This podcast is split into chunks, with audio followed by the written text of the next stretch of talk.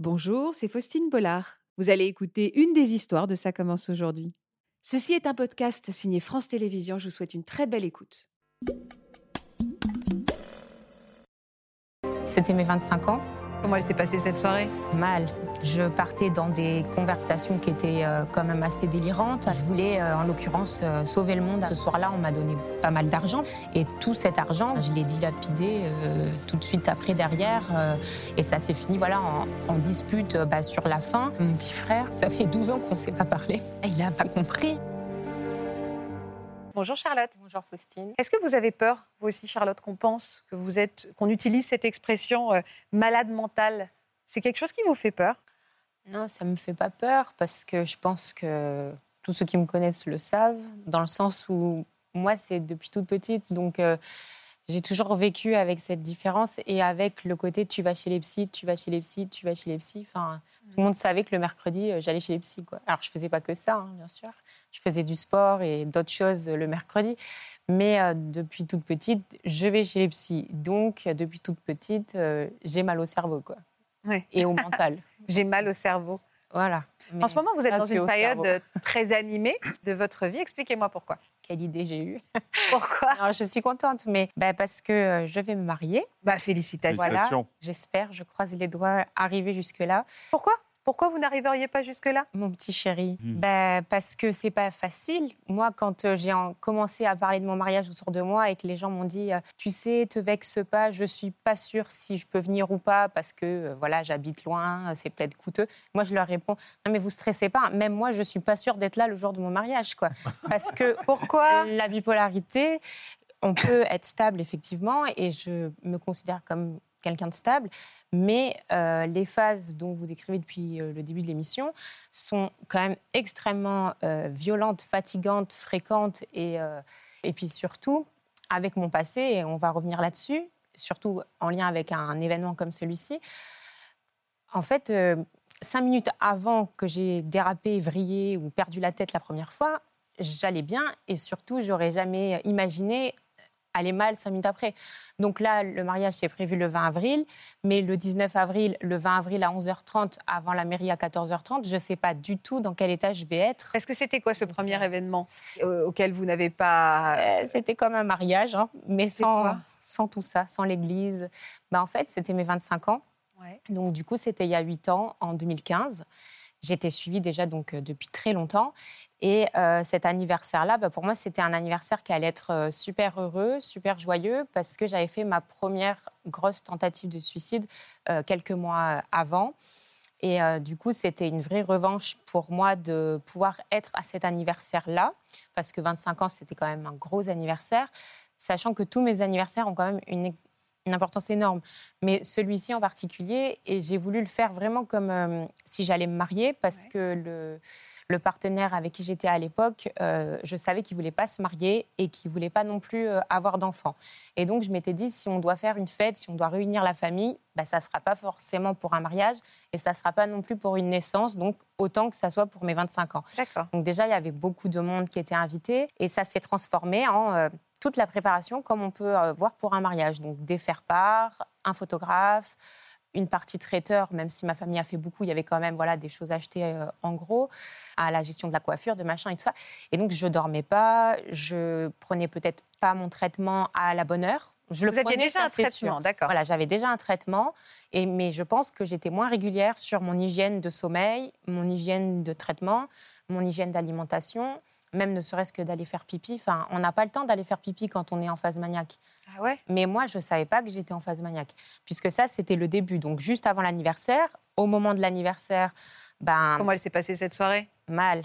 Ça s'est mal passé parce que j'ai accaparé tous les invités, j'ai pas pris le temps de manger ni ce qui était préparé en salé, ni même souffler vraiment les bougies.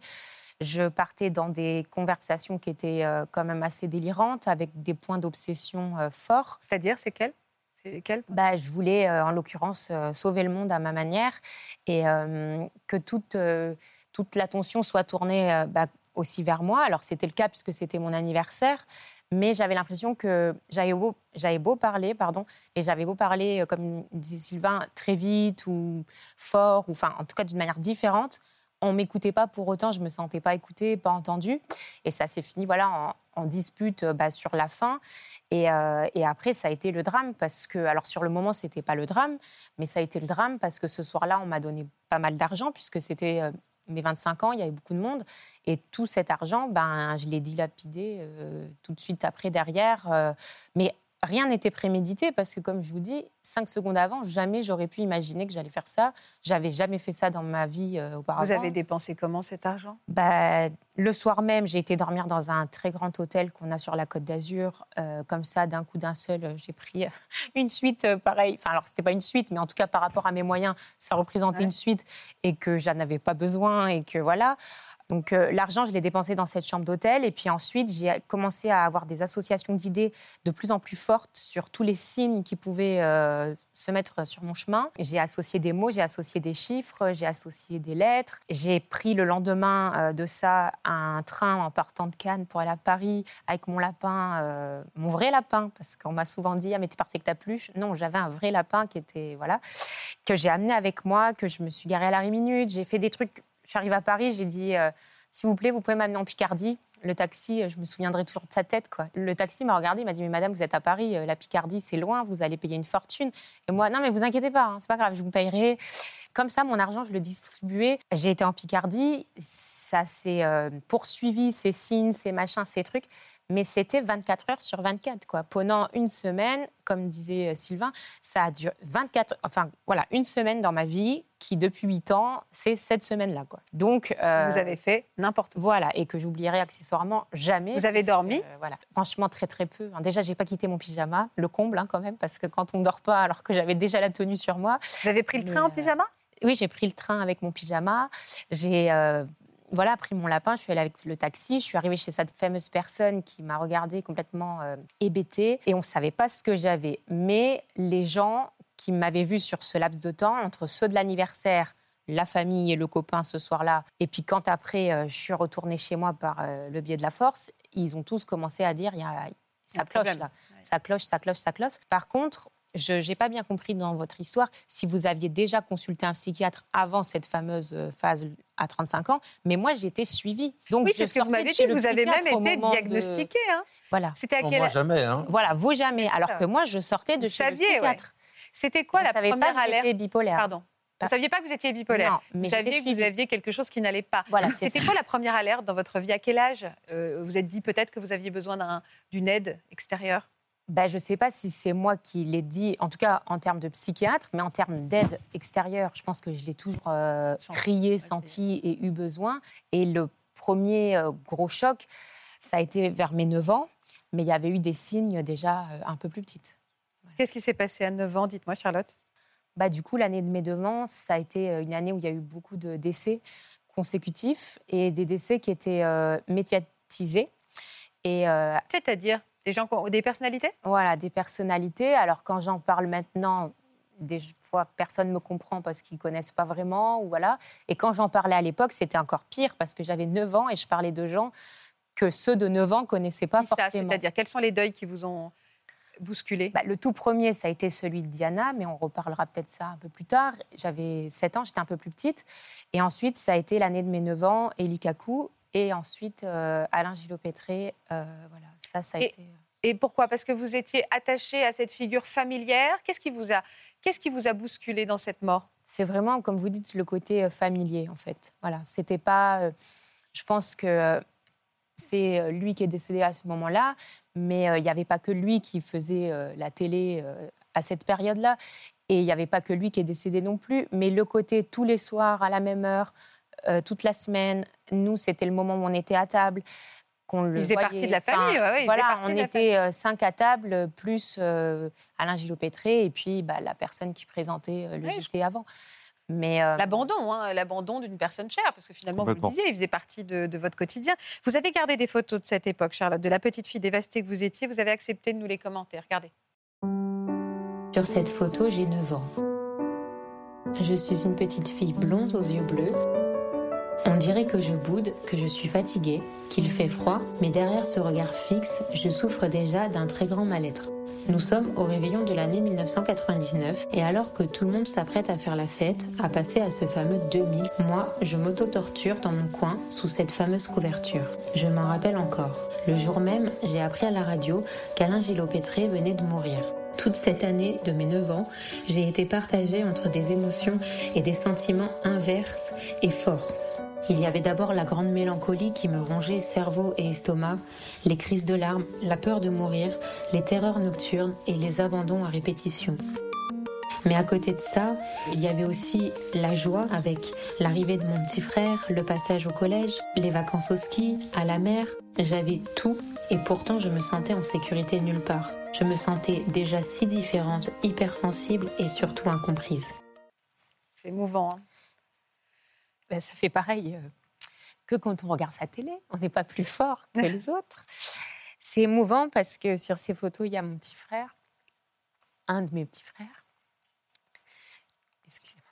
Non, je vous en prie. Qu'est-ce que vous voulez me dire sur lui? Ça fait 12 ans qu'on ne s'est pas parlé, qu'on ne se parle plus, qu'on se voit quotidiennement, mais qu'on ne se parle pas, même pas pour, comme je dis, même pas pour se dire passe-moi le sel à table si on est à la même table. Pourquoi vous dites que vous le voyez quotidiennement? Ben, Je le vois quotidiennement dans le sens où euh, on n'habite pas la même euh, région, mais on partage toutes les réunions de famille. Quand on va dans la maison familiale, on est tous les deux en même temps. Et vous ne vous adressez pas la parole? Depuis 12 ans. Et pour quelle raison? Ben, Il n'a pas compris, hein, je pense, beaucoup de souffrances que j'infligeais voilà, déjà, je pense que la souffrance, elle était pesante pour lui qui est plus petit que moi. Les hospitalisations répétition. Et puis, euh, j'ai eu un différent avec lui qui a été plus fort que les autres. Au lieu que ça reste en famille, j'ai voulu euh, l'ébruiter.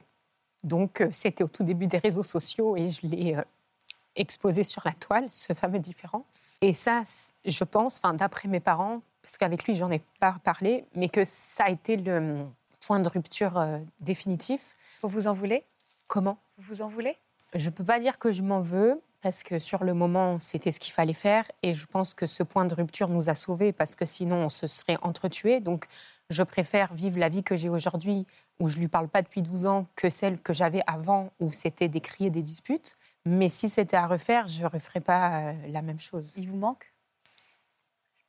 Je ne sais pas je ne sais pas s'il me manque, parce que déjà, je le vois. Et quand je le vois, tout m'agace en lui quand même. Mais ce qui me manque, c'est de plus me souvenir. Pourtant, j'ai une bonne mémoire. Hein.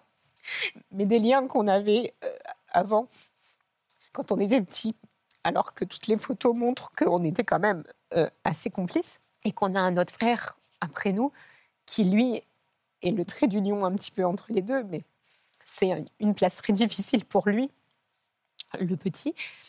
Et je ne sais pas s'il me manque, mais par contre, ce qui est sûr, c'est que chaque jour qui passe, ben, c'est un jour perdu. Et qu'à l'heure d'aujourd'hui, s'il fallait faire un choix entre mon conjoint ou mon frère, par exemple, je choisirais mon frère quand même. Donc, euh, Donc l'amour est toujours là. Le temps de vous laisser respirer, on a une petite surprise pour vous, ah. justement, justement, d'un petit frère qui tient très fort à vous. Coucou ma chachachou. On te le dit pas assez souvent, mais tu es la fierté de la famille. Tu es une femme si forte et si courageuse. Tu es simplement une source d'inspiration et de motivation au quotidien pour tous. Comme dirait quelqu'un, il y a trop de gens qui t'aiment. Sache-le, tu seras jamais toute seule, on sera toujours avec toi. Je veillerai sur toi, je te protégerai comme une petite sœur. Je suis fier de toi, fier de ton parcours, fier de tout, fier de la personne que tu es. Je t'embrasse tellement fort. Je te fais tellement plein de câlinous. Je t'aime à Chachachou. Est-ce que vous êtes stabilisée depuis combien de temps?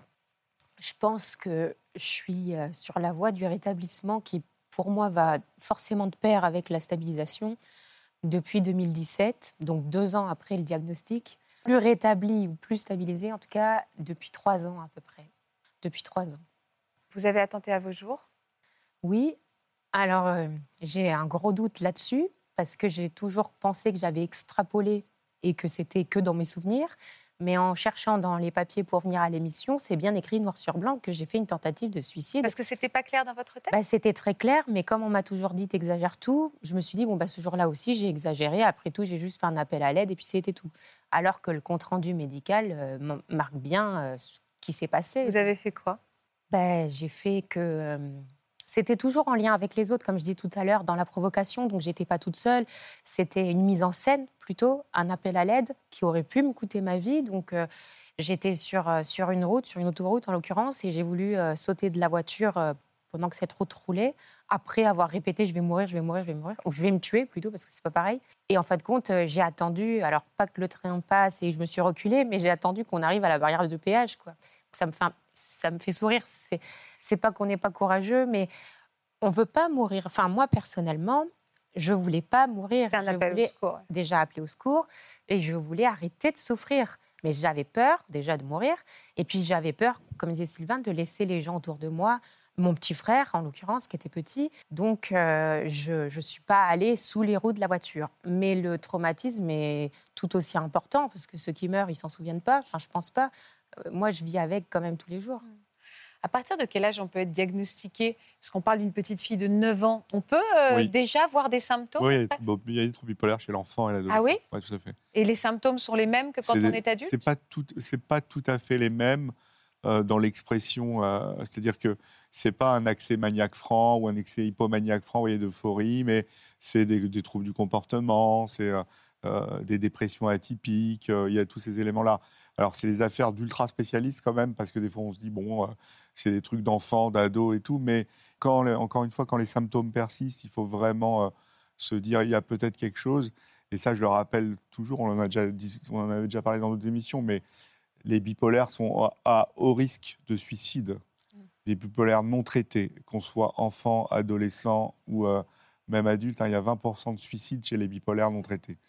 Non euh, traités ou maltraités, parce qu'il y a beaucoup de médicaments, même pour la psychiatrie, qui provoque des idées noires et qui accentue, enfin moi en tout cas, quand c'était pas le bon traitement ou les bonnes doses, euh, ou que je les prenais pas de la bonne façon, le traitement pouvait aggraver euh, ce, Faut tout de suite appeler son psychiatre. Voilà, oui, oui, oui. Et les lignes d'écoute surtout, parce que euh, on n'en parle pas assez, mais elles font bien le job aussi, 24 hein, heures sur 24, 365 jours par an, gratuites. C'est essentiel, hein, les lignes d'écoute. Tout à l'heure, Sylvain disait, ça a été la tare, toute ma, toute ma vie, ça a été une tare. Vous aussi, vous utiliseriez ce mot?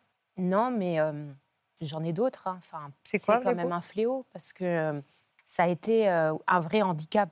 Moi, j'appelle pas ça une maladie, mais par contre, un handicap lourd, très très lourd.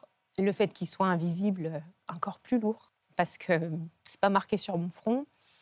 Ça se distingue à mes comportements qu'il y a un truc qui va pas bien.